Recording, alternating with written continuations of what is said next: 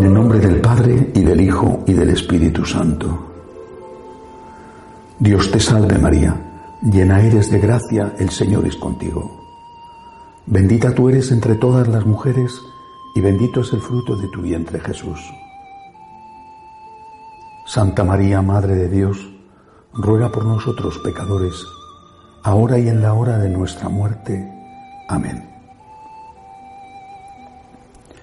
Una hora hacía que habían salido hacia Egipto desde Belén de prisa, cuando a sus oídos les llegó la brisa de las voces de las madres, el gemido.